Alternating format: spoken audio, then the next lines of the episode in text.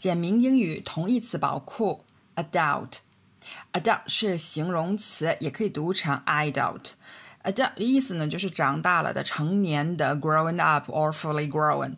可以说，the adult birds are quite a different color from their young。成鸟的年色和幼鸟的很不一样。那也可以说，we need to approach this in an adult way。我们需要以成人的方式来解决这个问题。和 adult 意思最相近的一个词呢是 mature。mature means adult or fully grown，成熟的。我们可以说 mature fruit，成熟的水果哈，也可以形容人。比如说，he can make up his own mind now that he's a mature man。现在他成熟了，他能自己拿主意了。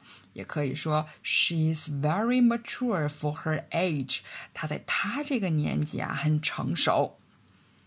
接下来这个词呢是 elderly。elderly means rather old, especially being past middle age，也是 超过中年了，年老的。可以说，sometimes we visit elderly people in special homes and read the newspapers or talk to them。有时候我们去看望住在敬老院的老人们，给他们读读报纸或者陪他们说说话。还可以说，The program is intended to provide medical care for elderly people。这个项目旨在为老年人提供医疗服务。下一个词呢 ，aged，aged 和 elderly 比较像，它的意思呢是 very old，上年纪的，更老一些的。The aged man had many stories to tell about how different things were when he was a boy。那位老人有很多故事，讲述他童年时候的情况和现在很不一样。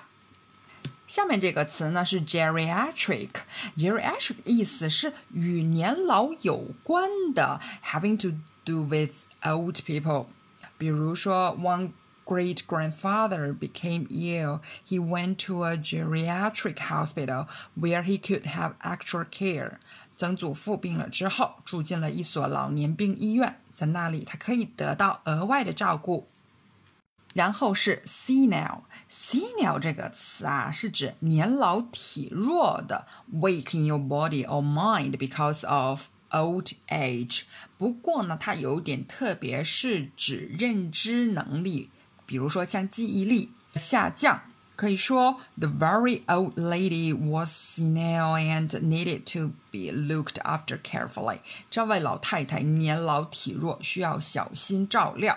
好，我们来总结一下啊，adult 就是长大了的、成年的，和它意思最相近的呢是 mature 成熟的，然后呢还有 elderly 年老的和 aged 上年纪的。